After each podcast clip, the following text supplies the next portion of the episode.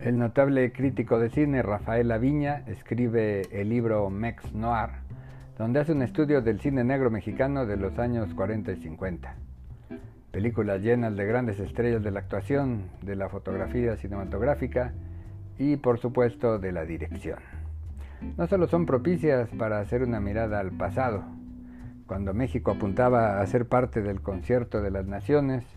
con un papel distinto al de un proveedor de materia prima o de mano de obra barata, o exportador de la violencia y el narcotráfico que han cambiado la temática cinematográfica de nuestro país y la que se hace en otros lugares acerca de México. Películas multiconceptuales donde no solo se habla de la pobreza que se pretendía ocultar en el discurso político, sino también de la manera en que la vivían las clases siempre desprotegidas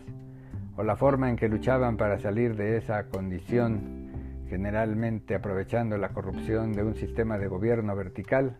que necesitaba de muchos peones para subsistir. Hombres encasillados en papeles violentos, mujeres estereotipadas como damas fatales, capaces de hacer perder la razón a los hombres más bragados, actores multifacéticos capaces de hacer inolvidable cualquier papel, locaciones reales usadas como sets cinematográficos en un involuntario realismo,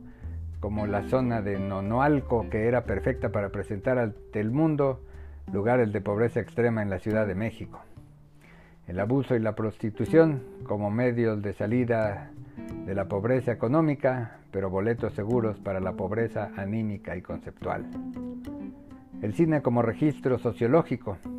si las películas escogidas por Rafael Aviña siguen siendo de gran eficacia visual y conceptual, la posibilidad de rastrear en ellas el desarrollo del crimen en México las hace altamente estimables para criminólogos y penalistas que advierten un reflejo realista de la criminalidad cotidiana,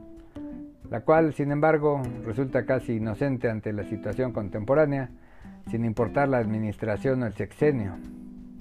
Si antes era un escándalo la muerte de unas prostitutas, hoy parece haberse normalizado la desaparición de personas, los asesinatos masivos, las fosas clandestinas con cientos de indocumentados que ni siquiera logran llegar a la frontera norte, la proliferación de bandas capaces de asesinar niños y peores. Las figuras que hicieron famosos a distintos actores como insólitos villanos, buenos para bailar y hacer frases contundentes, parecen cosa de niños ante los narcotraficantes famosos en todo el mundo por la brutalidad de sus crímenes personales, como si pudiera hacerse a un lado la avalancha de muertos causada por el tráfico de drogas, de personas, el blanqueo de dinero, entre muchos otros, de los cuales son responsables esos narcotraficantes famosos, inauditos criminales que escapan al concepto de asesinos seriales, por rebasarlo sobradamente en cuanto al número de víctimas, la crueldad de su muerte, la miseria causada a las familias de esos adictos sin remedio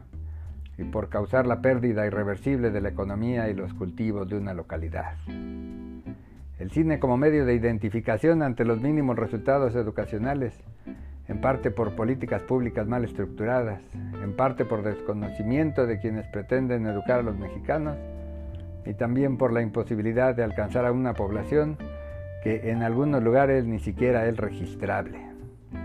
El cine negro mexicano, al parecer inconscientemente, apostó en buena medida a hacer el registro con mayor profundidad de actos criminales, pero también de actos de la administración pública,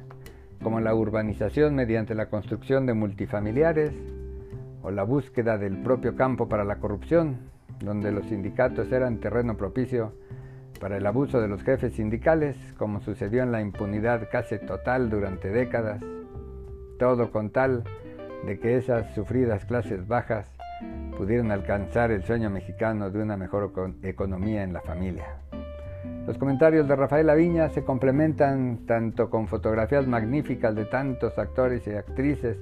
perfectamente identificados en el imaginario colectivo, como con los pósters de promoción de las películas que evidenciaban un arte en la publicidad que parece haberse perdido. La constante trayectoria de Rafael Aviña, muy atinado en sus comentarios cinematográficos y en el alcance de su análisis, hacen del libro Mex Noir no solo un catálogo de películas que deben revisarse por las nuevas generaciones, sino un recordatorio de que los actuales triunfos de realizadores mexicanos tienen sus raíces en filmes que no por olvidados dejan de ser extraordinarios. Busque en Instagram arroba libros-de-ricardo o en inglés arroba ricardos-books. Gracias y hasta la próxima.